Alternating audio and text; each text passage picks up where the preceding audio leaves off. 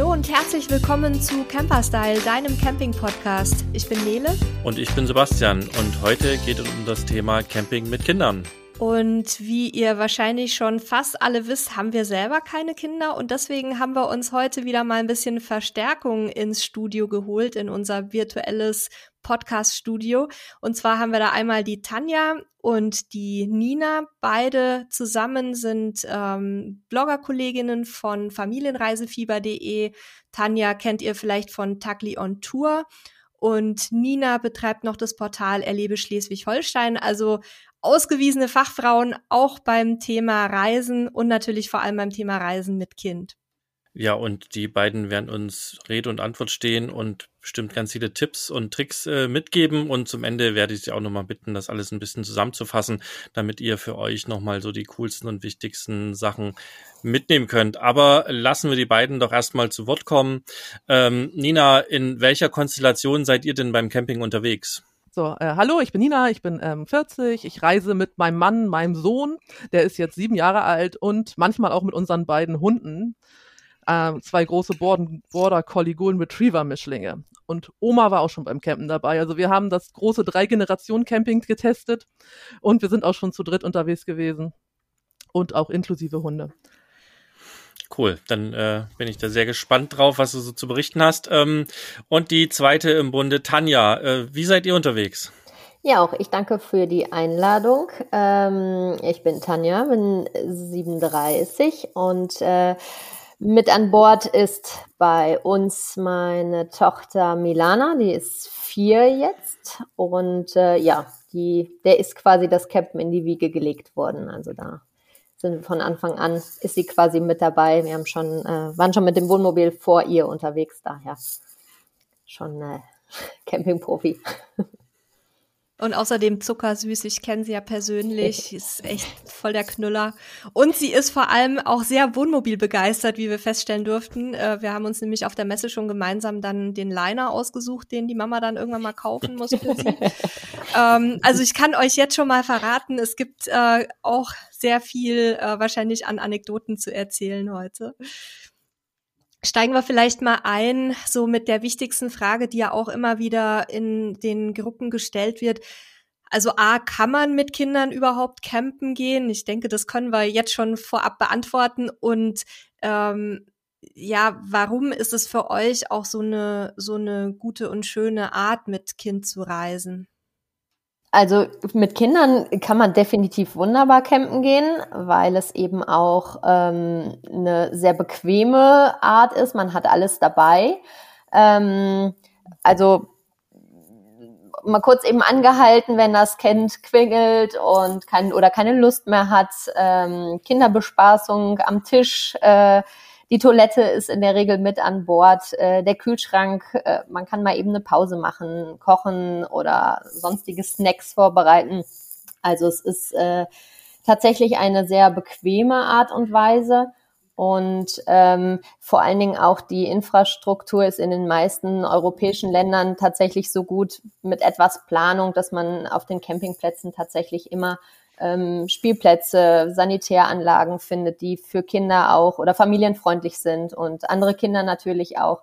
Und ähm, also uns gefiel das auch besonders gut. Wir sind ja keine Profi-Camper. Wir haben uns ähm, halt mal ein Wohnmobil gemietet, ein größeres und einmal ein kleineres in Neuseeland ähm, und waren richtig begeistert, weil wir letztlich ähm, immer irgendwelche Spielfreunde ganz schnell gefunden haben, weil wir es toll fanden, wenn wir eine Pause gemacht haben, haben wir oftmals an irgendeinem Spielplatz gehalten, haben in der Zeit gekocht, während das Karl, unser Sohn, auf dem Spielplatz halt neue Freunde kennengelernt hat. Und er fand das halt auch als ganz großes Abenteuer. Dadurch waren halt auch lange Fahrtstrecken und sowas kein Problem, weil er das total toll fand, in diesem riesen Kasten durch die Gegend zu juckeln. Dann hat er mit Oma hinten gesessen oder mit einem von uns und ein paar Spiele gespielt.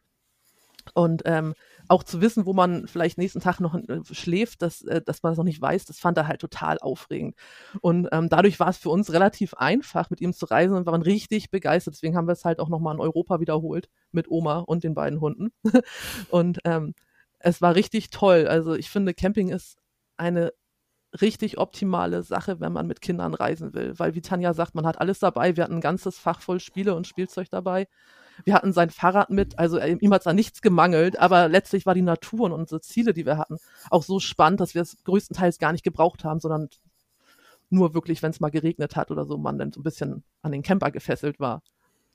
Ihr seid also jetzt auch nicht diejenigen, die sich jetzt so gezielt Plätze mit Mega-Animationsprogrammen aussuchen, oder?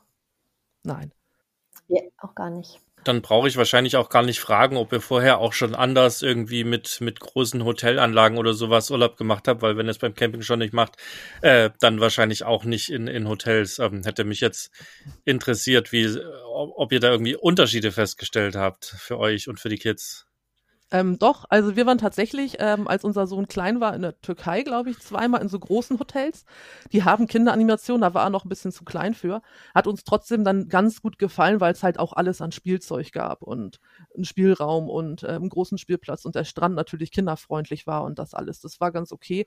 Trotzdem ist äh, dieser Pauschalurlaub in diesen riesigen Hotelanlagen ähm, einfach nicht unseres. Wir mögen es halt individueller, ein bisschen kleiner. Wir möchten, mögen gerne mit den Einheimischen in Kontakt kommen ähm, das ist das, was uns letztlich reizt und das war beim Camping natürlich optimal na, letztes Jahr sind wir halt mit dem Camper nach Italien gefahren und haben in so einem kleinen Dorf irgendwo in den Bergen angehalten und sind dann in den Nachbarort gelaufen. Das war so toll. Die italienischen Omas saßen vor der Tür und, und wir haben uns eine Pizza in so einer kleinen Bar geholt, genau wie man sich das vorstellt. Morgens wachten wir auf, wir gucken über Weinberge. Also wir waren total begeistert. Und wie gesagt, auch meine Mutter, die ist jetzt knapp 70, ähm, war mit in dem Camper und war auch total hin und weg und schwärmt heute noch von diesem Stellplatz, der einfach irgendwo im Nirgendwo war. Ne? Und war das ein richtiger Stellplatz oder war das, habt ihr einfach irgendwo, wo halt Platz war, jetzt einfach angehalten über Nacht? Nee, das war tatsächlich also so ein kleiner Platz von diesem Dorf, der zum Camping ausgelotst war. Da waren vier Plätze, da gab es eine Entsorgungsanlage, ansonsten gab es da halt nichts. Sehr cool. Und was würdet ihr so schätzen, ab welchem Alter kann man Camping mit Kind empfehlen? Also wird ja auch immer wieder gefragt bei Leuten, die jetzt gerade frisch Eltern geworden sind, wann kann man da los? Also ich finde immer, die ersten paar Wochen sollte man sich zur Eingewöhnung durchaus noch nehmen, weil äh, da ändert sich ja doch schon sehr viel im Leben. Und äh, ich würde sagen, so die, keine Ahnung, die ersten ein, zwei Monate sollte man da vielleicht noch ein bisschen gucken und sich erstmal aneinander gewöhnen. Ähm, wir waren das erste Mal mit ihr unterwegs ein verlängertes Wochenende. Da war sie, glaube ich, drei Monate. Und äh, sechs Monate war sie, als wir die erste längere Elternzeitreise mit dem Wohnmobil Richtung Skandinavien gemacht haben. Und da waren wir sechs Wochen unterwegs und äh, das hat wunderbar geklappt. Also sofern man natürlich vorher schon ein bisschen Camping-Erfahrung hat, äh, das möchte ich vorwegnehmen, weil ich glaube, wenn man mit einem ganz kleinen Säugling unterwegs ist und diese Art jetzt ganz neu für sich entdecken muss, ist es ein bisschen viel auf einmal. Wenn man das aber durchaus schon kennt, äh, würde ich sagen, ist fünf, sechs Monate eigentlich ein ziemlich gutes Alter, weil die Kinder äh, schlafen noch relativ viel. Und äh, deswegen fährt, kann man natürlich auch ein bisschen Strecke machen. Man muss natürlich immer darauf achten, genug Pausen und dass das Kind nicht zu lange in der Babyschale sitzt dann. Ne? Also, aber klar, mit älteren Kindern ist es ja äh, in der Regel dann ähnlich. Ähm, ich würde dazu noch sagen, ähm, es gibt Kinder, die können reisen, es gibt Kinder, die haben damit Probleme. Die haben vielleicht Probleme, wenn sie ähm, ihren Schlafplatz wechseln, wenn die Bettwäsche anders riecht, die Matratze anders ist, die Umgebung anders ist. Die haben damit Probleme. Da ist Camping wiederum ein totaler Vorteil, weil wenn die Kinder sich einmal an, diesen, an dieses Wohnmobil gewöhnt haben oder an den Wohnwagen, dann kennen die das. Und dann haben die auch kein Problem damit, mit Mama in Frankreich an der Küste zu stehen oder an Nord in der Nordseeküste oder in der Ostsee. Das ist total egal. Und deswegen ist Camping eigentlich total optimal für solche Kinder, die halt eher Probleme haben mit diesen Ortswechseln und, und diese Umgebungswechsel. Und das geht ja. dann auch schon mit klein. Man kann ja mal zu Hause auf dem Hof üben. Als ich das gerade mit, den, mit der Elternzeit und dem Reisen gesagt habe, ist mir auch wieder eingefallen, dass wir die letzten fünf Jahre auch sehr viele junge Pärchen ähm, getroffen haben unterwegs, die eben ihre Elternzeit einfach im, im Camper verbracht haben. Die waren dann oft in, in kleineren VW-Bussen ganz häufig spannenderweise unterwegs und ähm, ja, sagen, ja, wir sind jetzt gerade, machen Elternzeit beide, nutzen eben die Zeit, um, um ein bisschen ähm, Land und Leute zu, zu entdecken und äh, hatten da ganz viel Freude dran. Also das, keine Ahnung, ob das ein neuer Trend ist, ähm, aber auf jeden Fall mit den flexibleren Arbeitsgeschichten ist es halt auf jeden Fall eine coole Chance, die man auch nutzen kann, ne? dass man halt einfach dann nochmal unterwegs ist. Und dem Kind schadet es vermutlich, äh, also dem tut es wahrscheinlich ganz im Gegenteil richtig gut, halt einfach auch viele, viele Eindrücke zu haben, ne? es ist halt wirklich schön fürs, fürs Kind, auch so viel Zeit mit seinen Eltern zu verbringen. Das ist einfach das. Und es ist so, die Eltern machen sich oftmals sehr verrückt, das müssen sie gar nicht. Solange es den Eltern gut geht, geht es dem Kind auch gut, weil die eigene Art und Weise, wie man sich fühlt, das strahlt aufs Kind aus. Und wenn man nervös ist oder Angst hat oder unruhig oder sich nicht wohlfühlt, das merkt das Kind. So, und wenn man in seinem eigenen Camper oder auch woanders im Urlaub unterwegs ist und man ist entspannt, dann, dann ist es okay fürs Kind. Hauptsache Mama und Papa sind da, Hauptsache es ist gut, Hauptsache regelmäßig seine Milch oder was es gerade so ist. Und dann wird es auch alles gut funktionieren. Man muss sich einfach ganz locker machen. Und ähm, zu der Elternzeitreise, wir waren persönlich, als unser Sohn eins war, waren wir in Thailand und Kambodscha für zwei Monate mit ihm. Und das war ideal. Wir hatten nicht einmal irgendwas mit dem Magen oder so. Er hat sich da total wohl gefühlt. Er hat da gespielt. Und es war einfach eine total tolle Zeit für uns, weil er halt schon eins war, hat er schon natürlich mehr verstanden und mitbekommen. Mein Mann hatte natürlich viel mehr Zeit mit ihm und wir haben ganz viele tolle Sachen entdeckt und ja, einfach eine, so eine Bombenzeit zusammen gehabt, die ich auch nicht mehr missen möchte und die ich auch jedem Elternteil ans Herz legen möchte, egal ob im Camper oder in Deutschland oder irgendwo sonst auf der Welt. Diese Zeit zusammen ist so wichtig und toll. Ähm, eine Sache habe ich vielleicht noch, ähm, also es ist natürlich so, je nach Alter des Kindes, es fährt natürlich nicht jedes Kind gerne Auto. Und äh, da muss man da tatsächlich, tatsächlich gucken, ähm, wenn das äh, Kind nicht gerne Auto fährt, dass man entweder zusieht, dass man wirklich nur sehr, sehr kurze Strecken ähm, fährt, also selbst im Wohnmobil, und dann immer häufiger Stops macht oder längere Stops an einem Ort.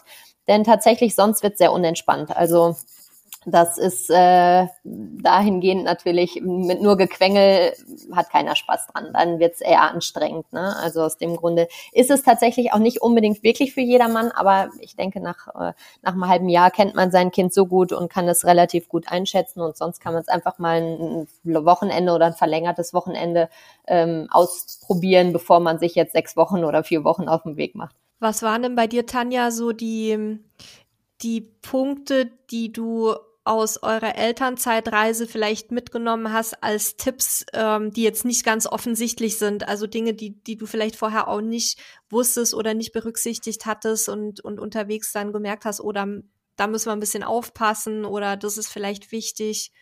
Hast du da irgendwas?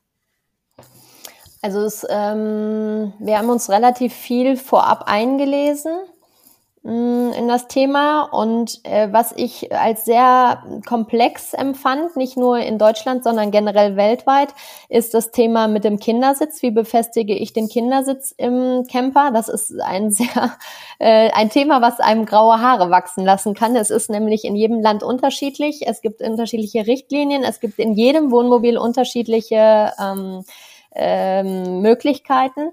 Isofix, was man im Auto sozusagen fast standardmäßig in den neueren Modellen findet, gibt's in den Wohnmobilen zu 95 Prozent nicht oder nur teuer nachrüstbar, was die Mietwohnmobile aber alle nicht haben.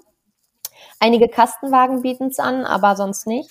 Dann äh, gibt auch tatsächlich in vielen Wohnmobilen keine Dreipunktgurte. Wir haben jetzt äh, Glück, in den meisten gemieteten Wohnmobilen hatten wir Dreipunktgurte, aber das gibt's auch nicht. Deswegen, da muss man echt schon mal genau gucken. Das hätte ich mir wesentlich einfacher vorgestellt. Ähm, in anderen ja, Ländern gibt es dann auch andere Richtlinien. Ähm, auf der anderen Seite ist das Thema natürlich, wo schläft das Kind? Das ist auch, äh, sollte man sich auch vorher gut überlegen, äh, weil in der Regel passt ein, ich sag mal, so ein, so ein Schlafbett passt nicht wirklich rein. Und dementsprechend ist der, ist es ein Alkovenmobil, wo das Kind dann oben schlafen kann, dann braucht man definitiv einen Rausfallschutz oder ähm, schläft das Kind mit hinten, äh, wenn das Bett hinten ist und ja, wie, wie positioniert man es dann, wenn man eben nicht daneben liegt, wie sichert man es ab? Also da muss man, man vorher auf jeden Fall auch sich ein paar Gedanken machen. Eine ganz sinnvolle Sache war, wir hatten zwischendurch, als sie noch ganz klein war, so ein Pop-up-Zelt. Das konnten wir tatsächlich in die Mitte neben uns legen im, ähm, oder in die Mitte legen im, im äh, Bett hinten. Und das war tatsächlich ganz praktisch, wenn sie dann noch, ähm, ja, wenn wir noch nicht daneben gelegen haben. Und da, äh, dafür war das dann schon mal relativ sicher. Ja, ansonsten gut, die Fenster nicht äh, offen lassen. Das Trinkwasser ist auch so eine Sache. Also von den Campingplätzen, das Wasser ist natürlich nicht immer so sauber. Also wir kochen es ja generell auch. Also wir kochen mit und äh, ja, putzen Zähne und so weiter, aber machen jetzt nichts, äh, trinken es nicht. Und da ist es natürlich auch gerade bei kleineren Kindern äh, das, oder auch Säuglingen vor allen Dingen, dass man da aufpassen muss, dass man das nicht ähm, ja, trinkt oder eben vorher auf jeden Fall abkocht und dann ja separates Wasser einfach dabei hat. Ja, ansonsten.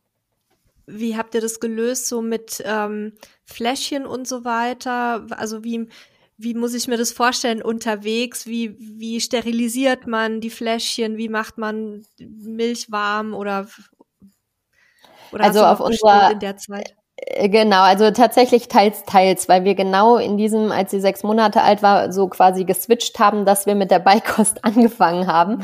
so dass ich quasi da äh, das äh, Gefrierfach vollgepackt habe bis oben hin. Da sind wir gut. Ich glaube, dreieinhalb Wochen mit ausgekommen und hier und da immer mal wieder was dazu gekauft und sonst Gläschen kriegt man tatsächlich in Europa ja überall.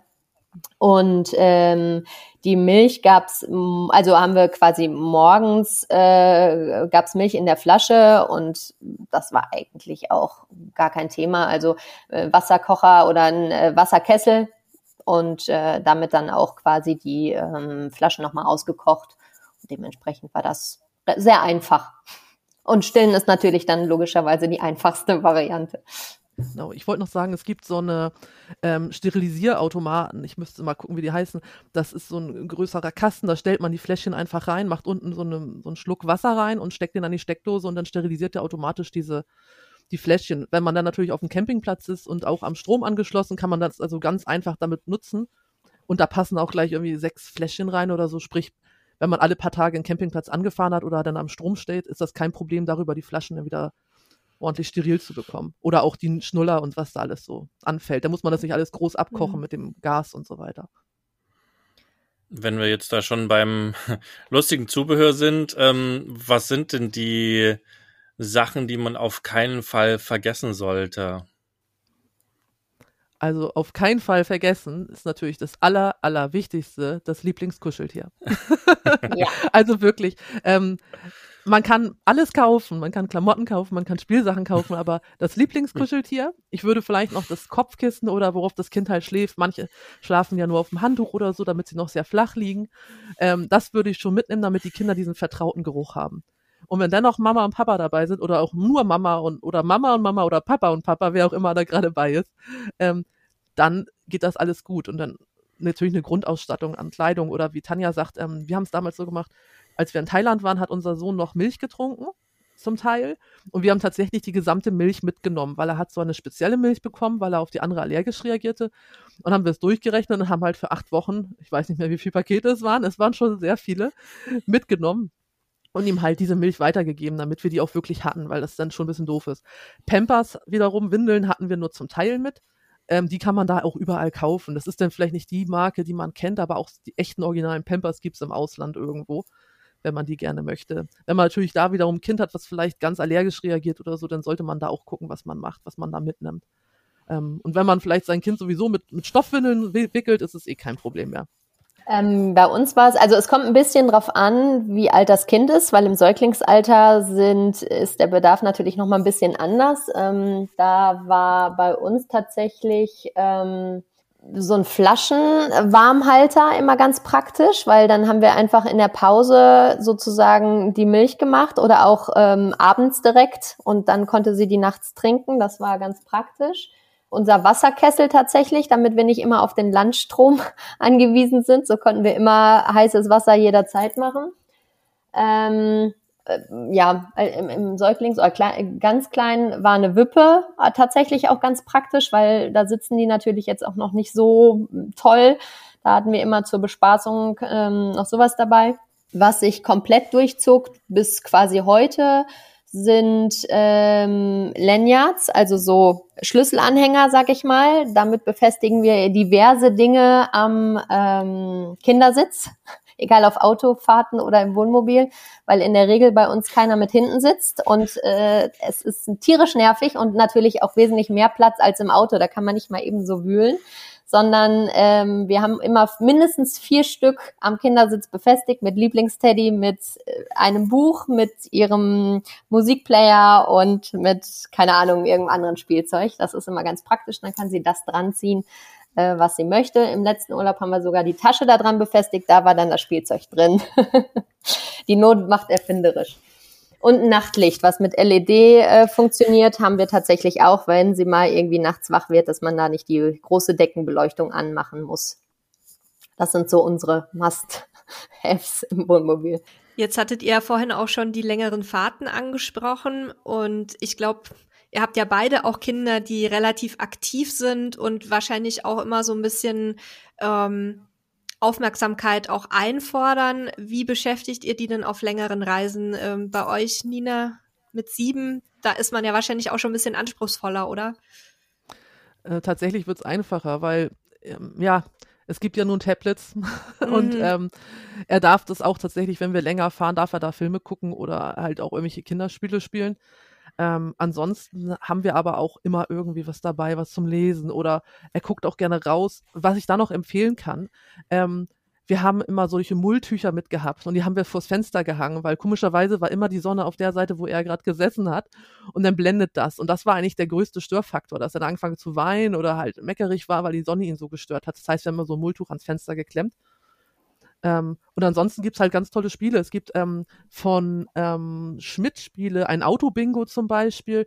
Das kann man auch selber machen, ne? Das sind so Karten. Und da sind dann Sachen drauf, die man während der Fahrt zieht. Auf, meinetwegen, auf einer Seite sind Automarken. Mercedes, äh, Audi, was weiß ich. Und das wird dann weggekreuzt. Und wer dann als erster halt die Reihe voll hat, hat Bingo. Oder auf der anderen Seite, wer hat, keine Ahnung, wer sieht einen Hund oder eine Ampel oder einen Polizisten und sowas. Und so kann man natürlich super Zeit verbringen und gucken und äh, die Augen aufhalten. So ist das Kind dann auch natürlich ein bisschen begeisterter, wenn es nach draußen guckt. Das hat, bringt total viel Spaß. Was auch toll sind, sind solche Magnetspiele. Da kannst du so Figuren basteln aus so Magnetteilen. Hat halt den Vorteil, fällt nicht runter, weil ist ja magnetisch und bleibt schön zusammen. Damit können die Kinder auch gut Zeit verbringen. Und der Klassiker ist natürlich Malen. Oder auch, was immer geht, und das ging ja schon unserer Jugend, äh, Kindheit wahrscheinlich, ja, ich sehe was, was du nicht siehst. Ne? Hm. Das Lieder ist bei uns auch, auch direkt im Kopf. ja, genau. Und Lieder singen, äh, Podcast, äh, nicht Podcast hören, ähm, Hörspiele hören ist auch toll. Kann man ja auch übers Autoradio laufen lassen. Das liebt er auch, wenn wir alle zusammen manche Podcast, äh, Kinderpodcasts hören oder halt Kinderhörspiele hören. Das findet er total toll.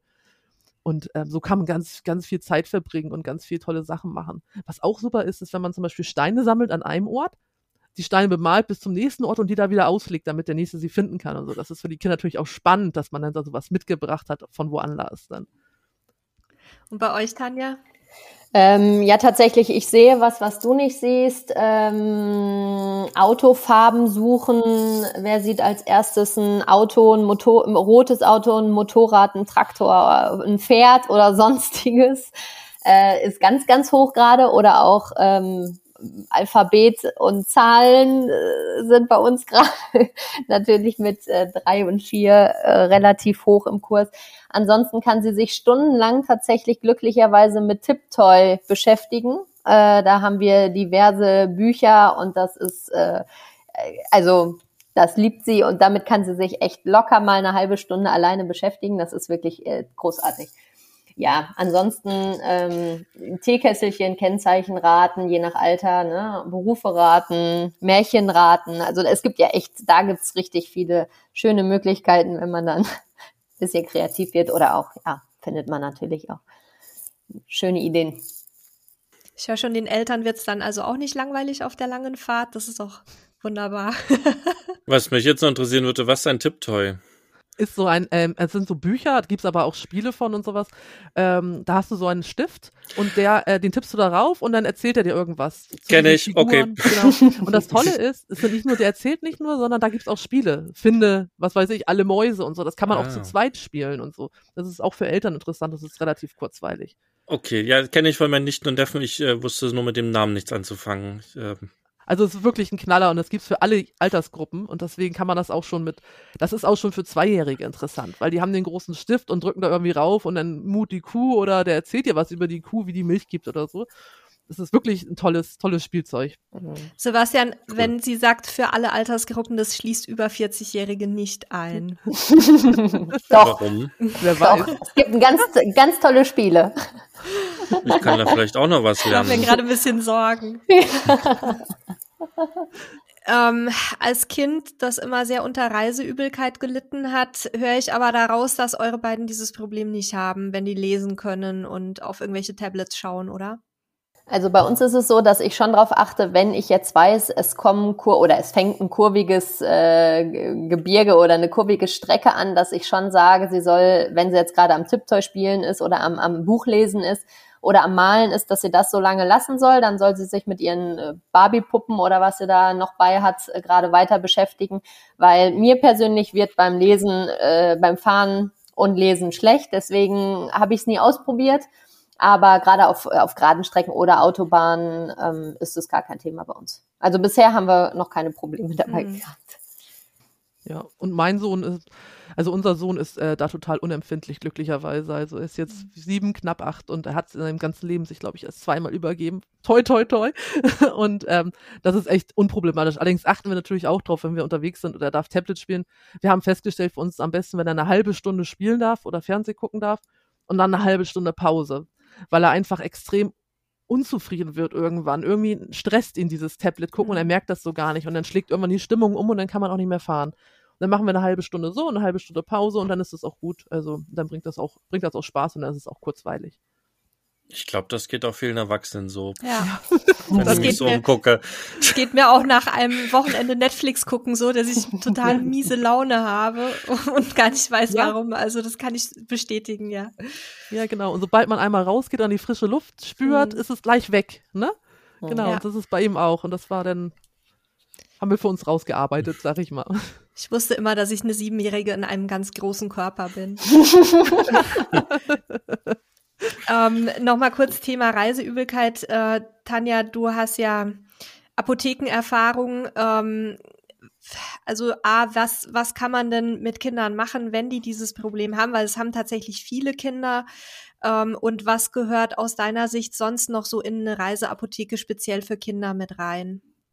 Also es ist so, dass ähm, ja, ich sag mal, wenn man jetzt nicht direkt auf die Hammer gehen möchte, äh, es diverse Sachen gibt, die man ausprobieren kann. Auf natürlicher ba Basis ist es zum Beispiel Ingwer. Also, dass man Ingwer-Tee kann man ja durchaus auch kalt trinken oder aber irgendwas mit ähm, Ingwer-Bonbons lutschen je nach Alter der Kinder. Das kann man definitiv probieren. Ich persönlich bin ein ähm, Fan von den äh, C-Bands. Das sind ähm, Bänder, die haben so eine Akupressurkugel, die packt man ums Handgelenk. Und da ist ein Punkt, der soll äh, sozusagen die Reiseübelkeit äh, verringern und äh, da die nutze ich selbst zum Fliegen oder bei wo ich weiß äh, Schifffahrten oder so, wo ich weiß mir könnte übel werden. Aus dem Grunde, die gibt's auch schon für Kinder. Ähm, ansonsten klar, ich sag mal, der Hammer sind natürlich die Reisetabletten oder Reisekaugummis. Je nach Alter geht das natürlich erst äh, ab einem bestimmten Alter. Ähm, da ist es dann aber so, dass die natürlich ordentlich müde machen. Das muss natürlich mit einkalkuliert werden. Für lange Autofahrten ist das dann wieder gut. Wenn man jetzt äh, aber so Sightseeing macht, der Weg ist das Ziel und alle halbe Stunde wieder anhält und dann irgendwelche tollen Sachen angucken möchte, ist das Kind dementsprechend natürlich ein bisschen durch und quer. Aus dem Grunde ist das immer so die absolute Notfalllösung. Aber klar, manchmal geht's nicht anders. Noch eine Möglichkeit wäre homöopathische Mittel, dass man das eben probiert mit, äh, ja, Cocculus wäre da das Mittel der Wahl oder äh, wenn es schon Übelkeit da ist, Nux vomica, aber das sind so, ja, was man dann ausprobieren kann. Und äh, ja, ansonsten habe ich immer gerne was für Insektenstiche dabei, was kühlt und so ein bisschen abschwellend wirkt wie Phenestilgel und ähm, klar, sicherheitshalber ein Schmerz- und Fiebersaft. In der Regel ist es aber natürlich so, dass man, wenn man sich in Europa bewegt, immer ja ich sag mal, in Apotheken relativ gute Ausrüstung findet. Also wir hatten es zum Beispiel, dass wir unterwegs waren und sie hatte so ein Kletschauge und ich habe sehr, sehr viel dabei in der Reiseapotheke, aber ausgerechnet Augensalbe hatten wir noch nie Probleme mit und klar, da mussten wir natürlich, aber das äh, fand man auch ohne Probleme und dementsprechend ähm, sehe ich das eigentlich relativ entspannt, auch wenn ich immer relativ viel dabei habe. Klar, Sonnencreme darf nicht fehlen und äh, dementsprechend so die wichtigsten, klar, Pflaster und so weiter, aber was man auf jegliche andere Reise auch mitnimmt. Was habt ihr dabei, Nina?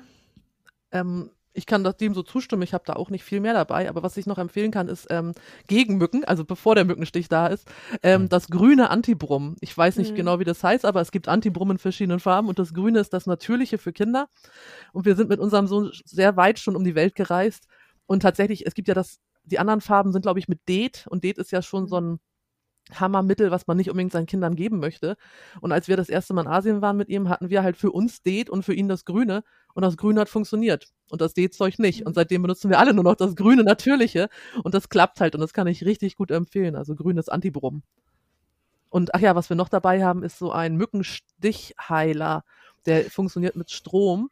Ähm, der erhitzt die Stelle für 10 Sekunden irgendwie auf 60 Grad und dann ist es weg.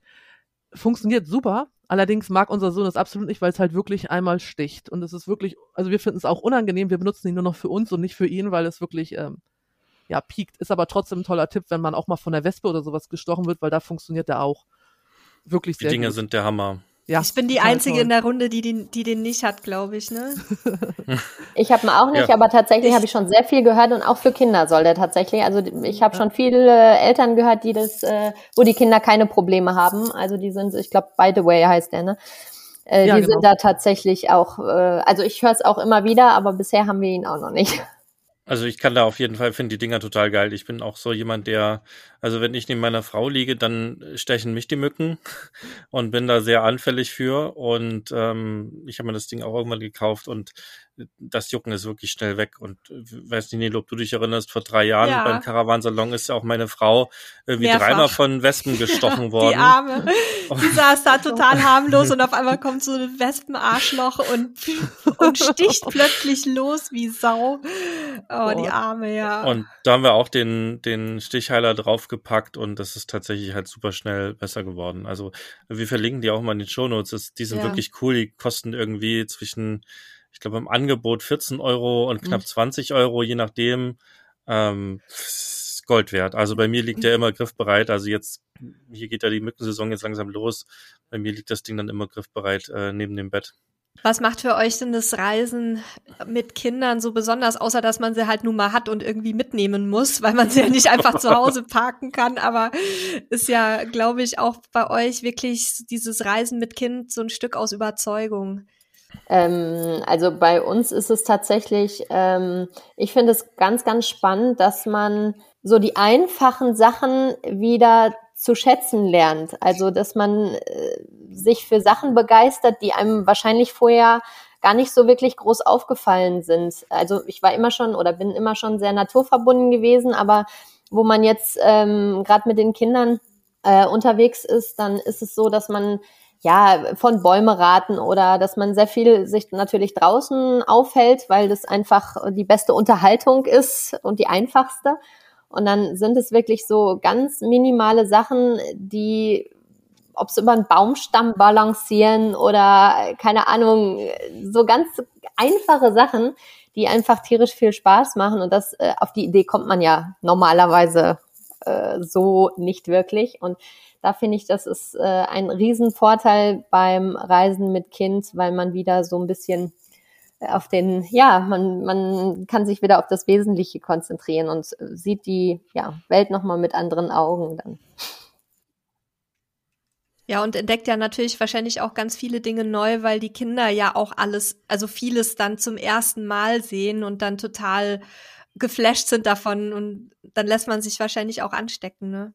Es ist wirklich total toll, weil man reist anders. Man wird ja dazu gezwungen, ein bisschen anders zu reisen. Gerade vielleicht Leute, die gerne jeden Tag den Ort wechseln oder auch das Hotel, wenn sie nicht mit dem Camper unterwegs sind. Das, mit dem Kind geht das nicht so gut. Also die meisten Kinder brauchen eher ein bisschen Ruhe und man kann auch nicht von Sehenswürdigkeit zu Sehenswürdigkeit hetzen und sich da einmal äh, durchs Museum rennen und weiter und das nächste, weil man ja heute die ganze Stadt fertig haben will. Mit dem Kind, die brauchen einfach Zeit. Die, die spielen halt gerne mal, die stehen da und gucken sich stundenlang Steine an und man denkt sich nicht noch mehr, ich habe schon so viele mit. und es ist, ja, aber es ist total toll. Und ähm, es ist halt total entschleunigt und auf einmal sitzt man, da, ich denke gerne dran zurück, da waren wir in Griechenland auf der, dem Peloponnes und saßen da an irgendeinem so kleinen Ort ähm, auf so einem Spielplatz am Wasser und die Sonne ging unter. Um uns rum lauter italienische Kinder. Mein Sohn mittendrin, der spielte da auch. Und es war einfach toll. Und es ist nicht die Urlaubserinnerung, die man sonst klassisch in Erinnerung hat, dass man da irgendwie vor der Mona Lisa steht oder so, sondern es ist halt einfach dieser, dieser Moment der Ruhe und Stille, das Wasser raus, so ein bisschen die Sonne geht unter, die Kinder äh, schreien, die Möwen oder was da für Vögel waren, ich weiß es nicht mehr, kreischen. Es war einfach traumhaft. Und das ist mit Kind halt eine ganz andere Art zu reisen. Wie Tanja sagt, man, man macht Sachen, die man vorher vielleicht nicht gemacht hat. Auch sowas wie jetzt in Deutschland zum Beispiel. Wir gehen, seit unser Sohn da ist, total viel auf so Lehrpfade, Waldlehrpfade, Moorlehrpfade. Das sind auch Sachen, als wir mit dem Camper unterwegs sind, das fanden wir halt total toll ähm, da Stops zu machen. Und dann sind wir halt ein, zwei Stunden durch den Wald gelaufen, haben da diese Leerfahrt angeguckt, konnten mal durchatmen. Das hätten wir sonst ohne Kind niemals gemacht. Also, das ist ganz anders. Und was ich halt auch wirklich toll finde, ist einfach, dass man anders mit Leuten in Kontakt kommt. Also die Einheimischen sprechen einen viel eher an, wenn man mit einem Kind dabei hat. Das Kind sowieso, weil dem ist es total egal, gerade wenn sie kleiner sind, ob es dieselbe Sprache ist oder nicht. Und ähm, es ist total sympathisch. Wir, das war auch auf Sizilien, da war es abends, da haben wir ähm, uns da was angeguckt, danach noch eine Pizza bestellt in so einem kleinen Laden, wo lauter Sizilianer vorstanden. Und die Kinder spielten Fußball auf mit der, mit der Dose auf der Straße, so richtig klassisch und unser mittendrin. Und da war so eine sizilianische Oma, die passt immer mit auf einmal, auf einmal und wir waren auf einmal mittendrin. Das war total toll und das passiert dir eigentlich seltener, wenn du ohne Kind unterwegs bist. Und das sind so ganz viele Sachen, die irgendwie hängen bleiben und das macht das Reisen mit Kindern total besonders und ich möchte es auch nicht mehr missen. Bei Städtereisen wiederum finde ich es ein bisschen anstrengender natürlich, weil Städtereisen sind ja meistens zwei Tage volle Druckbetankung und dann wieder nach Hause. Das ist mit dem Kind schon anstrengender, aber wenn man so ein bisschen länger unterwegs ist, ist es einfach wunderschön. Also ich finde immer noch wichtig, dass ähm, dass man so ein bisschen auch auf das Kind gucken muss, weil es gibt natürlich, jeder Tag ist anders. Äh, das Kind ist den einen Tag super drauf, den anderen Tag äh, klappt dann das Fahren zum Beispiel nicht so bombig. Und da ist eben wichtig, um einen entspannten Reisealltag hinzukriegen, dass das Kind zufrieden ist. Und das geht eigentlich nur, wenn man wirklich seine Pläne auch immer wieder individuell anpasst. Also wenn man jetzt quasi steif an seiner Route, seiner geplanten Route ähm, festhält. Wir sind zum Beispiel jemand, der sehr gerne äh, häufig den Ort wechselt. Wir sind nicht gerne auf einem Campingplatz eine Woche lang, sondern wir ein, zwei Nächte mal und dann fahren wir weiter.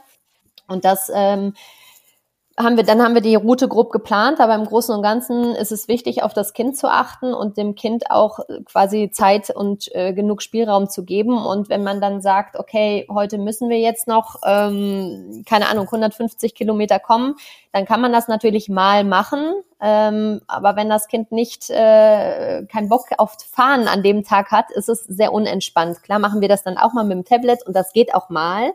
Aber da sollte man generell schon drauf gucken, ähm, dass man solche Routen auch individuell anpasst, wenn äh, das mal nicht so klappt. Oder man einfach mal einen Tag länger bleibt, wenn man jetzt merkt, okay, an dem Campingplatz klappt es jetzt wunderbar, dass die Kinder spielen gerade super schön, ähm, dann bleibt man einfach mal, sofern das natürlich äh, möglich ist, äh, von der Zeit her, aber dass man da immer wieder mh, mm, auf dem Schirm hat, dass man die Route anpassen muss oder auch mal was auslässt oder mal eine Sehenswürdigkeit weglässt, wenn es einfach jetzt gerade nicht passt. Also da steht das Kind im Vordergrund.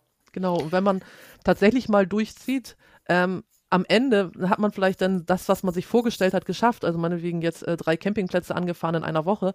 Aber die ganze Reise wird halt total unentspannt weil das Kind unzufrieden ist. Es gibt also mehr Geschreie, es gibt mehr Streit, auch untereinander vielleicht. Äh, man ist genervter, weil das Kind irgendwie ja natürlich auch unzufrieden ist und so. Und das bringt dann einfach auch keinen Spaß mehr. Und deswegen muss man tatsächlich, wie Tanja sagt, mit Kind total am besten flexibel sein, vielleicht sich so grob so eine Route vornehmen, sich vielleicht vorstellen, okay, die, die, die Campingplätze könnte ich anfahren. Und dann sagt man sich meinetwegen morgens, heute will ich hier 300 Kilometer schaffen und nach 100 Kilometern stellt man fest, das wird heute nichts. Warum auch immer. Meinetwegen, das Kind schläft heute nicht im Auto, also oder im Camper, mhm. im Sitz. Das Kind, äh, vielleicht hat er heute so einen Bewegungsdrang, dass er schon nach einer halben Stunde anfängt zu quengeln. Dann muss man einfach, es ist schließlich Urlaub. Dann soll man sich sagen, okay, was soll's? Es ist doch egal. Es ist doch eigentlich letztlich egal, ob ich heute hier bin oder morgen da. Hauptsache, wir haben Zeit füreinander und wir entdecken irgendwas Fremdes und es gibt überall auf der Welt was Schönes zu entdecken. Auch in Orten, die man überhaupt nicht auf der Liste hat. Und das sind manchmal die größten Überraschungen. Sind eure Kinder manchmal überreizt durch die vielen neuen Eindrücke? Also ähm, unser tatsächlich nicht, glaube ich. Aber wir reisen halt auch ähm, also wir haben, ich bin viel gereist in meinem Leben und ich habe festgestellt, wenn wir sowas gemacht haben, wenn ich sowas gemacht habe, dass ich tatsächlich jeden Tag irgendwie die Unterkunft gewechselt habe. Das hat mich selber auch gestresst. Deswegen machen wir es in der Regel so, dass wir immer vor Ort mindestens drei Nächte bleiben, wenn wir in einem Hotel sind. Und als wir mit dem Camper unterwegs waren, da sind wir schon teilweise, da haben wir dann meinetwegen gesagt, wir wollen da und da und sind dann drei Tage lang, haben wir dann immer den Campingplatz jeden Tag gewechselt oder den Stellplatz. Also dann war es ein Stellplatz. Wenn wir auf dem Campingplatz wiederum waren, sind wir schon auch wiederum mindestens drei Nächte geblieben, weil man muss erstmal ankommen. Ähm, man sieht vielleicht die Sehenswürdigkeit, die man sehen will an einem Tag, aber wenn man wirklich ankommt und die Gegend erforscht hat, man weiß, morgens hier kriege ich vielleicht ein Brot, ein frisches Brot und da vorne ist total die schöne Ecke, die ich nie entdeckt hatte, da bin ich zufällig hingelaufen. Der, dieser Charme, diese, dieses Spannende, das kommt erst nach ein, zwei Tagen. Und ähm, von daher, also unser Sohn ist eigentlich tatsächlich, würde ich sagen, nicht überreizt. Der ist, der findet das alles ganz toll und der findet das total spannend und, und liebt es auch. Aber wie gesagt, wir versuchen möglichst kind, äh, kindgerecht zu reisen. Also man kann mal einen Tag Museum machen von morgens bis abends, das ist super, aber drei Tage in Folge würde ich es nicht machen, weil dann wird es unangenehm für alle Beteiligten. Mhm. Da muss einfach Spielplatz sein und ja, man entdeckt die Welt mit anderen Augen. Wenn ich mal aus Neuseeland zum Beispiel, haben wir festgestellt, wenn man da irgendwo lang fährt, es gibt in jedem Ort einen tollen Spielplatz. Und wenn ich von tollen Spielplätzen rede, dann rede ich nicht über das, was man in Deutschland kennt, sondern stellt euch den besten vor, den ihr in Deutschland kennt und den äh, gibt's mindestens in Neuseeland an jedem Dorf. Und nachher wussten wir mal schon, wenn wir irgendwo lang gefahren sind, haben wir irgendwelche Orte angeguckt und da war irgendwie eine kleine Grünfläche auf der Karte zu sehen. Wusstest du, das ist irgendwie ein kleiner Park und da gibt's einen super Spielplatz. Und so sind wir, haben wir halt totale Spiel, tolle Spielplätze entdeckt und in Orten angehalten, die wir vorher gar nicht kannten. Und es war total super. Also es hat uns super toll gefallen. Und deswegen glaube ich, ist er eigentlich nicht überreizt gewesen und fand das immer, war immer ganz, ganz fröhlich dabei. Er erzählt heute noch. In Neuseeland war damals übrigens gerade vier. Das ist, da erzählt er heute noch von. Da, er möchte immer noch wieder hin zurück. Nach ja, drei dann, Jahren. Dann weiß sie ja, was kommt, wenn Corona vorbei ist. Ich weiß, ich muss bei, noch ein bisschen bei euch, sparen. Tanja?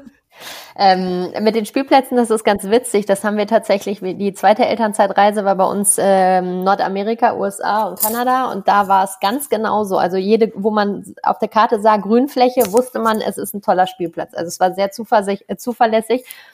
Und das ist eben auch, dass ich sage, ich denke auch, dass sie nicht überreizt ist, weil zum einen kennt sie es, seitdem sie quasi ein halbes Jahr ist, nicht anders.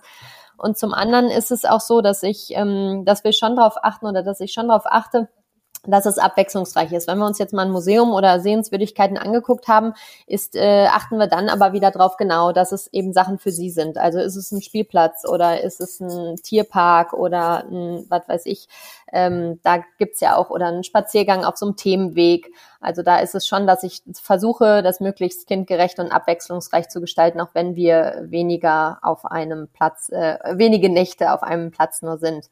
Aber da ist es dann schon, oder dass wir auf einem See dann mal eine Runde mit dem Kanu drehen. Also da ist sie dann auch happy. Aus dem Grunde sehen wir schon zu, dass es gut gemischt ist vom Programm her. Deswegen würde ich jetzt auch nicht sagen, dass sie da reizüberflutet ist ähm, noch mal einmal kurz einhaken zum Museum.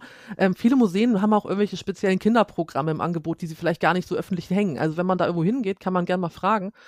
Oftmals gibt es sowas vielleicht wie eine Schnitzeljagd oder so, dass es dann irgendwie ein Papier gibt, wo die Kinder irgendwas suchen müssen oder so, was sie ankreuzen können oder was sie finden können. Und am Ende gibt es dann irgendwie eine kleine Belohnung, Form eines, keine Ahnung, ein Bleistift oder so oder so einen kleinen Aufkleber oder irgendwas.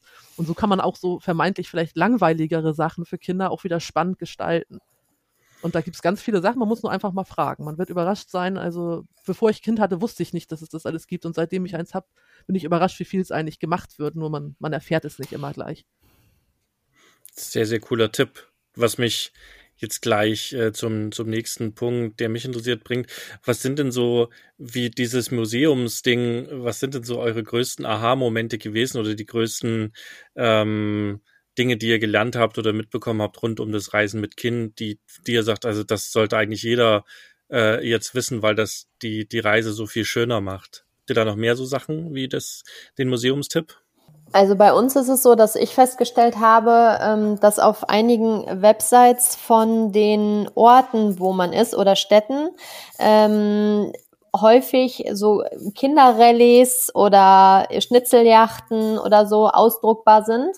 Also das war ich weiß gar nicht, wann das war, aber da waren wir im Teutoburger Wald unterwegs und da hatten selbst so ganz kleine Ortschaften wirklich ganz tolle Schnitzeljagden, die konnte man sich runterladen und dann konnte man so ein ja, Waldleerfahrt machen und anschließend noch durch die Stadt und das äh, bieten tatsächlich inzwischen sehr, sehr viele an. Ähm, alternativ ähm, Geocaching ist ja quasi die weltweite Schnitzeljacht. Das, äh, das machen wir tatsächlich auch äh, und gucken immer mal wieder. Das ist ja ja äh, ein bisschen andere Art von Schatzsuche, aber ist halt weltweit möglich. Aus dem Grunde mit Kindern immer wieder eine gute Unterhaltungsmöglichkeit. Das sind so meine beiden. Bei dir, Nina? Ähm, also Geocaching würde ich auch sagen, ist der absolute Geheimtipp für Kinder, gerade die vielleicht nicht so Lust haben zu wandern. Wenn man sagt, du, wir gehen wandern, dann höre ich nur, oh Gott, Mama. Aber wenn ich sage, wir suchen einen Schatz, hey, dann geht's los. Also, oder was auch, was wir auch machen, wir nennen es nicht spazieren gehen, wir nennen es Abenteuerspaziergang. Weil wir dann nicht unbedingt auf den größten Wegen gehen, sondern so versuchen, so ein bisschen abseits zu laufen. Ähm, ansonsten, was wir tatsächlich oft gemacht haben auf unseren Reisen, das ist zwar ein bisschen merkwürdig, aber ähm, wir sind zum Beispiel in Neuseeland oftmals ins Schwimmbad gegangen. Das ist zwar nicht jetzt spektakulär, aber das hat total viel Spaß gebracht. Wir haben total tolle Schwimmbäder kennengelernt. Das war ein toller Ausgleich für uns. Das kann man auch noch mal abends machen und so. Das Kind ist total toll ausgetobt. Und die sind oftmals total günstig im Ausland. Das war auch super. Und ähm, was, es ist zwar jetzt nicht ähm, ein klassischer Tipp, aber bevor wir losgereist sind damals, unser Sohn war halt, also wir sind damals, war drei Monate, da waren wir mit ihm in Bayern. Also wir kommen aus Schleswig-Holstein. Wir sind nach Bayern gefahren, haben das Sehr Freunde gute besucht. Wahl. ja, war schön. Dann sind wir, als er, ich glaube, ähm, sechs Monate ungefähr alt war, waren wir mit ihm äh, eine Woche in der Türkei, um mal seine Flugfähigkeit zu testen, weil wir halt erstmal gucken wollten, wie ist das so mit Kind, mit Fliegen. Ähm, und wir haben gedacht, wir probieren es erstmal aus, wenn wir jetzt losfliegen und feststellen, das ist nichts für ihn. Er, ist, er, er verträgt vielleicht diesen Krach nicht, das hat doch eine Lautstärke oder den Druck oder was auch immer, dann hätten wir zum Beispiel unsere Elternzeitreise nicht gemacht. Deswegen haben wir mhm. gedacht, wir probieren mal so eine kleine Reise. Und es war total entspannt. Wir haben uns halt gut vorbereitet. Wir haben ihm halt Milch gegeben beim Start und beim Landen, damit er halt den Druckausgleich hinkriegt und so. Und dann hat er gepennt und dann war Ruhe. Das war total super. Ähm, und dann haben wir gesagt, halt, als er dann eins war, so, das hat geklappt mit dem Fliegen und er hat keine Probleme mit Hin- und Herreisen. Wisst ihr was? Wir machen diese Elternzeitreise. Und was dann passierte, war ähm, gelinde gesagt äh, schockierend so ein bisschen, weil dann passiert das, was eigentlich viele Eltern verunsichert. Das sind nicht die Kinder, es ist nicht die Destination, es sind die Verwandten und die Freunde, die einem erklären, dass man bescheuert ist. Wie kannst du das arme Kind ins Ausland und weißt du, was da für Gefahren sind und für Krankheiten und wirklich ist es alles. Es gibt die, die halt irgendwie nur Angst haben. Man wird teilweise wirklich ähm, naja, als, als verrückt erklärt, als äh, verantwortungslos. Wie kann man egoistisch. so ein Kind so weit egoistisch? Ja, du willst reisen, deinem Kind ist egal, ob der Ostsee ist oder nicht. Ja, natürlich ist meinem Kind egal, aber mir ist es nicht egal. Und meinem Kind schadet es nicht, ob ich in Thailand am Meer sitze oder an der Ostsee am Meer sitze. So und ähm, warum soll ich es denn nicht ausprobieren? So und letztlich wir haben ja zum Beispiel auch unsere Reise danach geplant. Wir waren in der Regenzeit in Thailand, das heißt, Mücken gibt's Probleme. Aber wie gesagt, wir hatten das gute Mückenzeug, das war kein Problem dann. Wir haben aber zum Beispiel keine kleinen Inseln angesteuert, weil in der Regenzeit kann es immer mal sein, dass ähm, die Fähren nicht fahren, wenn es so stürmisch ist oder so doll regnet. Da haben wir uns gesagt, okay, wir fahren mit dem Lütten nicht auf eine Insel, weil wenn tatsächlich was ist und er krank wird und er Fieber hat oder so, dann sitzt du auf dieser kleinen niedlichen Insel, kommst aber nicht runter und kannst nicht zum Arzt. Mhm. So, also wir sind ja nicht wir sind ja nicht blöd. Ich meine, wir machen uns ja ganz, wir haben uns so viele Gedanken darüber vorher gemacht. Wir haben mit so vielen Menschen geredet, die gereist sind, im Internet gelesen, in Foren, auf Facebook und sonst wo. Und dann kommt man nach Hause und erzählt es halt äh, Bekannte, Verwandte, wem auch immer. Und ganz, wirklich ganz viele sagen, wie kannst du sowas machen? Das ist ja total schlimm. Gott, dein armes Kind, was wird alles passieren? Und da kann man sich ganz doll verunsichern lassen, weil man fängt wirklich an, an sich zu zweifeln und denkt, oh Gott, mache ich wirklich was Schlimmes mit dem? Was passiert bloß? Aber man macht doch nichts. Ich meine, wie gesagt, wir haben uns so so viel mehr Gedanken gemacht über diese ganze Reise als über jede andere Reise, die wir vorher alleine gemacht haben. Wir haben so viel mehr geplant und alles. Und was ich eigentlich nur den Eltern mit auf den Weg geben möchte, ist egal, ob sie jetzt ähm, Camping oder fliegen oder auch hier, wie gesagt, irgendwo in Deutschland verreisen mit dem Auto. Macht euch nicht verrückt. Ihr kennt euer Kind am besten. Ihr wisst, wie euer Kind tickt. Verlasst euch auf eure eigenes, eure auf Intuition und vertraut euch und eurem Kind und macht das, was ihr für euch am besten haltet. Da möchte ich gerne direkt einsteigen, weil das auch schon so ein Stück weit in meine nächste Frage mit reingeht. Ähm, wir lesen häufig, also wirklich sehr häufig, dass Eltern gerade von Säuglingen oder von, von sehr kleinen Kindern sich wahnsinnig Sorgen machen, wenn sie zum ersten Mal mit dem Kind auf den Campingplatz gehen, zum Beispiel, dass das Kind sehr viel weint und die Nachbarn sich gestört fühlen. Oder dass wir Eltern haben, die zum Beispiel ähm, Kinder mit Behinderung haben oder autistische Kinder, ähm, die sich Sorgen machen, dass ihre Kinder dort anecken könnten. Was würdet ihr denen sagen?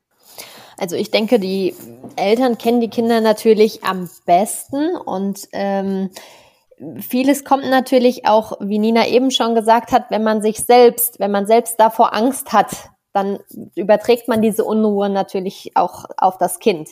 Und ähm, dementsprechend kann das nicht entspannt werden. Aus dem Grunde ist es schon so, dass man sich vielleicht vorher raussucht, ähm, welche Campingplätze sind besonders kinderfreundlich und Camper sind generell ein sehr geselliges Völkchen. Also wir haben noch nie Probleme gehabt äh, mit, wenn sie schrie, dass einer sich beschwert hat. Also dann sind es eher die ähm, Fußball spielenden Kids, die quasi mit dem Fußball immer wieder vor irgendeinem Wohnwagen donnern. Aber da ist es dann eher eine, eine andere Sache als äh, Geschrei oder so. Und ich glaube, jeder, der selbst Kinder hat, ähm, ist relativ entspannt und denkt dann nicht, oh Gott, jetzt schreit das Kind, sondern oh Gott, die armen Eltern. Also ich glaube, ähm, es ist eher, dass man selbst diese Erwartungshaltung hat, mein Kind muss jetzt ruhig sein. Ähm, aber klar, jeder, jede Familie weiß, äh, ein Kind ist nicht immer nur ruhig und äh, entspannt. Und ähm, auf Campingplätzen gibt's natürlich auch immer wieder dass man davor abfragen kann, ob es zum Beispiel Plätze gibt, also quasi die in der Nähe vom Spielplatz zum Beispiel sind. Da sind häufig natürlich Familien, weil der Weg zum Spielplatz ist kurz. Und da werden die Rentner, die dieses Geschrei stören könnte, eher weniger zu finden sein. Und dementsprechend sind das, und das kann man natürlich auch bei der Ankunft auf dem Campingplatz erfragen, ähm, wenn man da selbst so ein bisschen Bedenken hat, so nach dem Motto, gibt es speziell für Familien, also manche haben das sogar, dass sie quasi Familien auf eine separate Stelle packen. Ähm, oder wo man schnell nach draußen kommt oder sonstiges. Und da ist es natürlich, da steht man natürlich dann auch ein bisschen entspannter ne? und hat das nicht so im Hinterkopf. Das sind so meine. Ja, ich rate den Leuten immer am besten auch mal proaktiv auf die Nachbarn zuzugehen, gerade wenn man jetzt irgendwie ein Kind hat, was in irgendeiner Form speziell ist, also sprich ein autistisches Kind oder auch ein Kind mit einer Behinderung, die man vielleicht nicht auf den ersten Blick erkennen kann oder wenn man weiß, oh, mein Kind ist gerade im Moment hat eine schlechte Phase und schreit ständig, dass man einfach mal aktiv auf die Nachbarn zugeht und sagt, pass auf, ich weiß, ähm, ne, ist gerade so bei meinem Kind, der schreit leider viel, wir kümmern uns, aber ähm, bitte etwas Verständnis, weil dann nimmt man ja schon mal so ein bisschen auch den Wind aus den Segeln und signalisiert ja dem anderen auch, okay, ich habe auch Verständnis für dich, aber trotz meiner Bemühungen ist es halt gerade ein bisschen kompliziert bei uns. Ne? Auf jeden Fall gute Idee letztlich sind es halt Kinder, ne? Ich meine, Kinder schreien mal und die weinen mal und die sind mal laut und, und das ist einfach auch mit das Leben und man kann es einfach nicht allen recht machen. Deswegen, du musst halt versuchen, dich auf sich selber zu besinnen und an dich selber zu denken, wie, wie du dich dabei fühlst und ähm, dass es dir gut geht. Und wie gesagt, was Tanja auch sagte, wenn es dir gut geht, wird es deinem Kind auch gut gehen. Und ähm, wenn du 20 Leute da hast, da wird immer einer sein, der das blöd findet und 18 andere mhm. sagen sich, ja mein Gott, ist halt so. Und das war auch so bei uns damals, als ich ein Kind, ähm, bevor ich ein Kind hatte, habe ich halt ein schreiendes Kind meinetwegen im Supermarkt gesehen und habe mir gedacht, ach ja, das schreit, ne? Meinetwegen, oh Gott, wie anstrengend. Seitdem ich ein Kind habe und ich sehe ein Kind im Supermarkt schreien, denke ich, oh mein Gott, die armen Eltern. Nicht, weil die mir jetzt leid tun, dass ihr Kind schreit, sondern weil ich weiß, unter welchem Stress die sich jetzt setzen, weil die auf mhm. keinen Fall ähm, Stress haben wollen mit den anderen Menschen. Aber ist das ja gar nicht so wild. Und ich glaube halt, die meisten, also ich meine, die meisten Menschen haben ja, äh, die meisten Menschen haben halt Kinder und auch von den anderen, die keine Kinder haben, die haben einfach auch sehr viel Verständnis trotzdem. Die denken halt nicht, oh Gott, die Rabenmutter. Natürlich wird da einer dabei sein, der denkt, oh mein Gott. Aber die meisten anderen werden einfach denken, ach Mensch, was hat das Kind? Oder oh mein Gott, die arme Mutter ist überfordert, die hat da zwei Kinder an der Hand, hat einen Einkaufswagen und den Hund oder sowas, ne? Ähm, und deswegen, man muss sich versuchen, relaxed damit umzugehen. Und wenn das Kind merkt, dass man entspannt ist, wird es sich auch wieder beruhigen. Und wie du sagst, einfach mal ansprechen. oder halt überlegen, woran es liegen kann, dass es jetzt vielleicht so unruhig ist. Ist es halt zu oft hin und her gefahren oder hat es irgendwie was anderes? Ist es vielleicht krank oder ist es gerade mal wieder so ein Schub, also ein Schub, wenn so eine Schubphase kommt, wo sie wachsen mhm. irgendwie, sei es körperlich oder im Kopf, ähm, kann man meist nicht so viel machen, auch außer einfach da sein, Ruhe zu geben und, und, und die Kinder lieb zu haben, auf den Arm zu haben und zu kuscheln oder was sie halt gerade so brauchen. Ne? Und dann wird das auch wieder. Und wie gesagt, die meisten Menschen haben eigentlich Verständnis.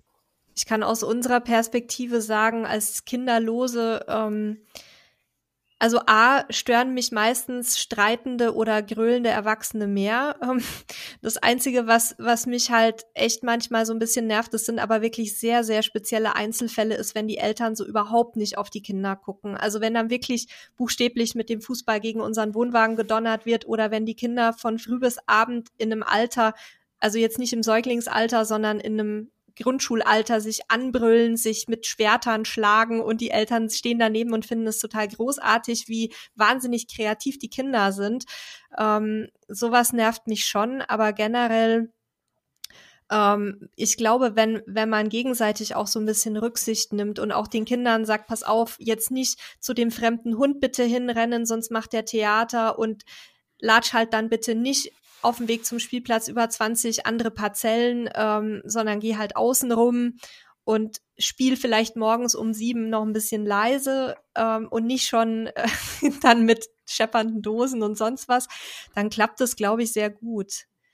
Genau, das, was du sagst mit der gegenseitigen Rücksichtnahme, ist halt wirklich total wichtig. Und ähm, ja, es sind einfach auch so ein paar Grundsachen, die man seinem Kind ja nun nicht nur für den Campingplatz, sondern allgemein einfach auch beibringt. Wie du sagst, morgens sind wir noch ein bisschen leiser, auch vielleicht in der Mittagspause sind wir ein bisschen leiser. Oder wenn du dann laut sein willst, meinetwegen, dann geh an den Strand oder geh auf den Spielplatz und tob da rum oder sowas. Aber mach jetzt nicht hier dein Akkordeon vorm Camper an und zeig allen, wie schön du Musik machen kannst. Das will ja nun keiner. Das müsste man manchen Erwachsenen übrigens auch noch beibringen, aber das nur ja. am Rande. ja. ähm, weil, weil du gerade sagtest, am Strand oder am Spielplatz, ähm, wie frei lasst ihr eure Kinder, also wahrscheinlich äh, bei dir noch nicht so viel, Tanja, in dem Alter, aber äh, wie frei bewegt sich der Karl, wenn ihr auf Reisen seid oder auf dem Spielplatz, äh, auf dem Campingplatz vor allem? Ja, also wir haben das jetzt, als er letztes Jahr, als wir unterwegs waren, war er sieben.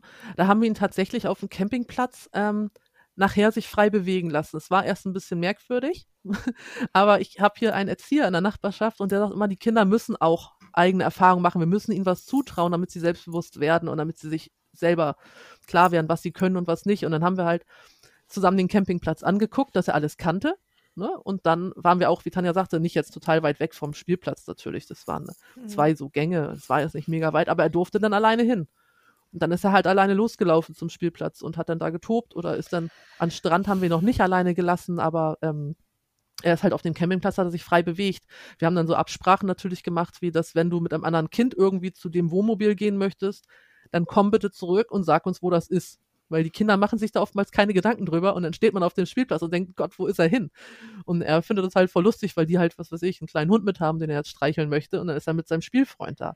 So, und dann machen wir vorher ein paar Abreden oder wir machen auch solche Sachen wie, ähm, wie wir das früher gemacht haben. Das ist natürlich im Sommer ein bisschen blöd, aber wenn es Herbst ist, geht das.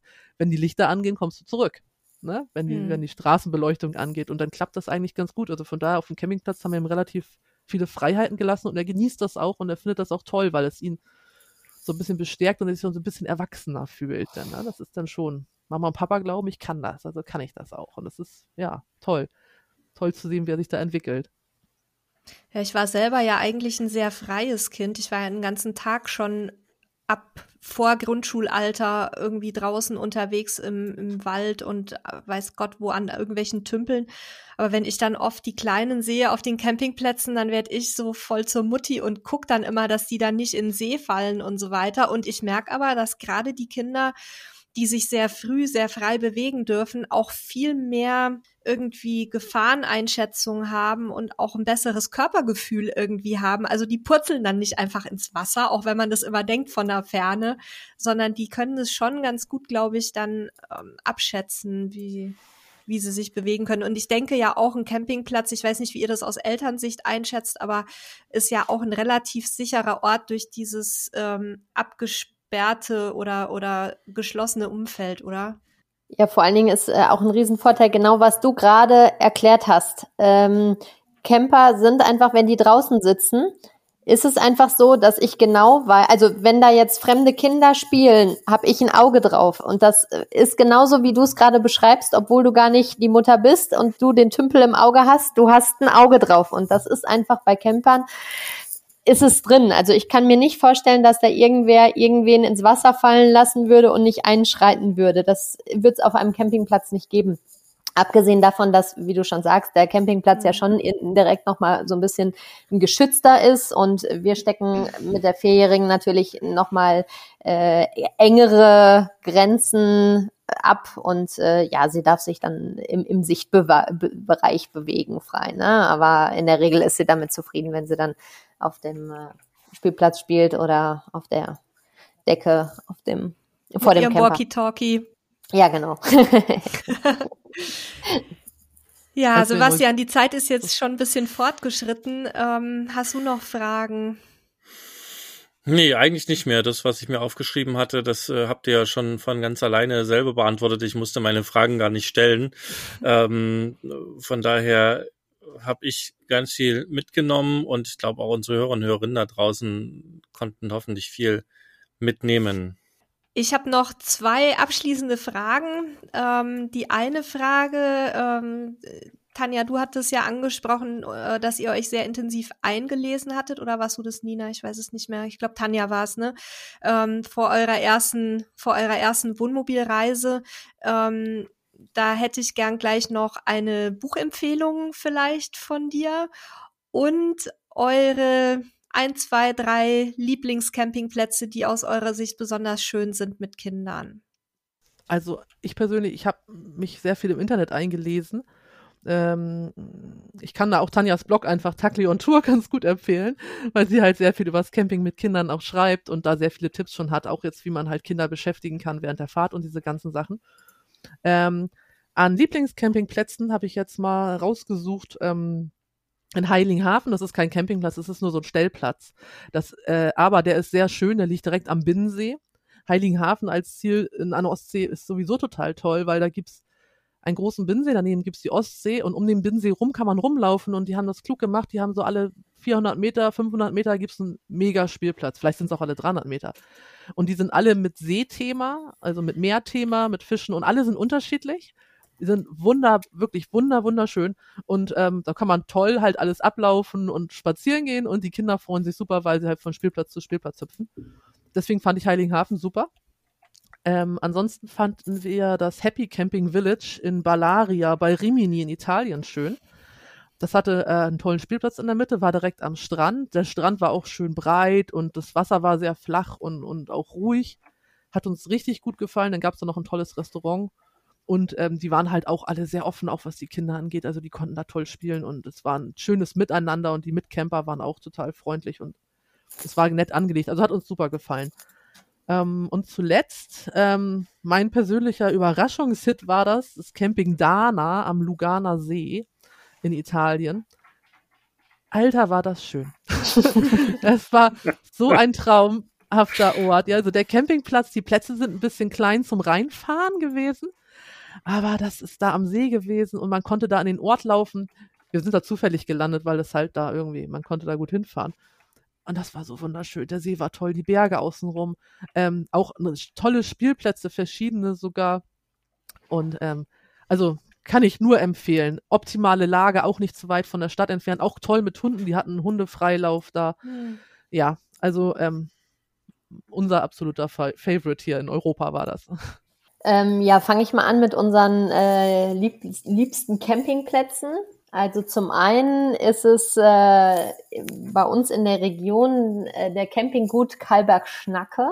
Der liegt direkt äh, in der Nähe vom Biggesee am Listersee und der ist so terrassenförmig am Hang gebaut. Man guckt auf den See und hat ganz tolle Möglichkeiten äh, auch für Kinder, also sowohl Spielplätze als auch, ähm, klar, der See ist in der Nähe, man kann toll Fahrrad fahren und laufen und generell ist die Region schön für äh, Kinder.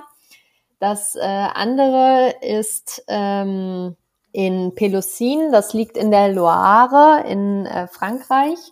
Der Campingplatz hieß Belle Époque du Pilar. Also der war auch äh, super schön gelegen, ganz tolle Möglichkeiten für Kinder, ein toller Spielplatz, ein eingezäunter Swimmingpool und ähm, ganz tolle Campingplatzbesitzer, ganz viele Sport- und Spielmöglichkeiten, Spiele auszuleihen. Also das hat uns auch super gut gefallen. Und das dritte war kein typischer Campingplatz, Platz, sondern das ist eher ein Glampingplatz mit angegliedertem Stellplatz. Wir waren mit dem Wohnmobil da, konnten aber alles andere auf dem Campingplatz nutzen. Ähm, das war das Cozy Camp in der Auvergne. Das ähm, liegt im Ort Chamalier-sur-Loire. Aus dem Grund, der war auch äh, sehr schön und äh, ein ganz tolles Projekt. Also die drei sind aus unserer Sicht äh, ganz toll für Kinder und für Familien generell geeignet, die sehr viel ähm, Wert auf Natur nahelegen, wohlgemerkt. Da hattest du dir jetzt aber die drei am schwersten auszusprechenden ja. ausgewählt. Meine Wohl wahr, habe ich dann auch gemerkt. Die dann, wir verlinken die dann auch nochmal in den Show Notes. Äh, darf ich noch einen nachlegen, wo du gerade von Frankreich redest. Wir waren, da waren wir bloß nicht mit dem Camper, aber wir waren äh, im Campingplatz Le Biscarros, äh, Le Bimbo in Biscarros an der Atlantikküste. Und das war auch so ein Glamping. Ähm, die hatten da so tolle Hütten, die man mieten konnte. Damals waren wir nämlich in der Hütte, aber die hatten auch tolle Stellplätze. Und da gab's, wer halt so Hotels mag mit Kinderbespaßung, das war so ein Misch. Da gab's halt tolle Poolanlagen mit super schönen Kinderplanschbecken. Äh, und die hatten aber auch einen Kinderclub. Also in den Sommerferien gab es da auch Kinderbetreuung. Ähm, das war super. Dann hatten die Tennisplätze und Fußballplätze und frag mich was. Alles, was man sich vorstellen kann. Also sprich, das war so die optimale Mischung zwischen Glamping, Camping und ähm, Hotelurlaub vielleicht. Also die Vorzüge von dem einen und von dem anderen gemischt. Das hat uns richtig gut gefallen. Der hieß Libimbo in Biscarrosse. Schickt uns gleich mal die Links rüber, dann äh, packen wir die mit in die Show Notes, ähm, also in die Folgenbeschreibung. Dann müssen unsere Hörerinnen und Hörer jetzt nicht nach Gehör googeln. Das ist, glaube ich, ein bisschen kompliziert. Und die Buchempfehlung noch von dir, Tanja. genau, abschließend noch. Zum einen habt ihr natürlich das äh, Thema Camping mit Kind in eurem äh, großen Campinghandbuch Ach, super. Zum, mit aufgeführt. Nein, und zum zweiten, ähm, was sehr empfehlenswert ist, und zum zweiten gibt es äh, vom Bruckmann Verlag Wohnmobilreisen mit Kindern. Da ist tatsächlich auch schon, ähm, das ist sehr ausführlich. Und da okay. sind auch tolle Routen und so weiter drin. Und äh, das ist auch sehr empfehlenswert. Super. Vielen Dank. Ja, dann glaube ich, sind wir auch am Ende der heutigen Folge angelangt. Wenn ihr da draußen, liebe Hörerinnen und Hörer, noch mehr super Tipps äh, zum Thema Camping oder auch Reisen mit, Kinder, mit Kindern haben möchtet, ähm, schaut auf jeden Fall mal auf der Seite familienreisefieber.de vorbei, aber auch bei Takli on Tour, was ja Nina auch gerade noch mal euch ans Herz gelegt hatte. Und ähm, auf erlebeschleswig-holstein.de, da gibt's zum Beispiel auch einen Artikel zum äh, Thema Heiligenhafen, habe ich gesehen, äh, was du gerade ja angesprochen hattest, Nina.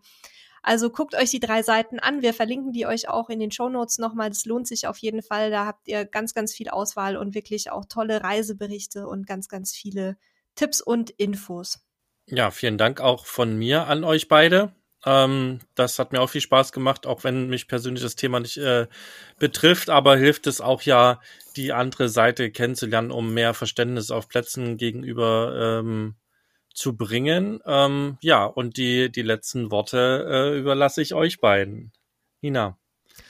Ja, vielen Dank, dass wir dabei sein durften und äh, dass wir unsere Sicht auf das Reisen mit Kindern mal schildern durften. Und äh, wir hoffen, dass es dann auch bald wieder wirklich losgeht mit dem Reisen. Mit Camper oder ohne Camper, mit Kind oder ohne Kind. Und ähm, vielen Dank, dass wir hier sein durften.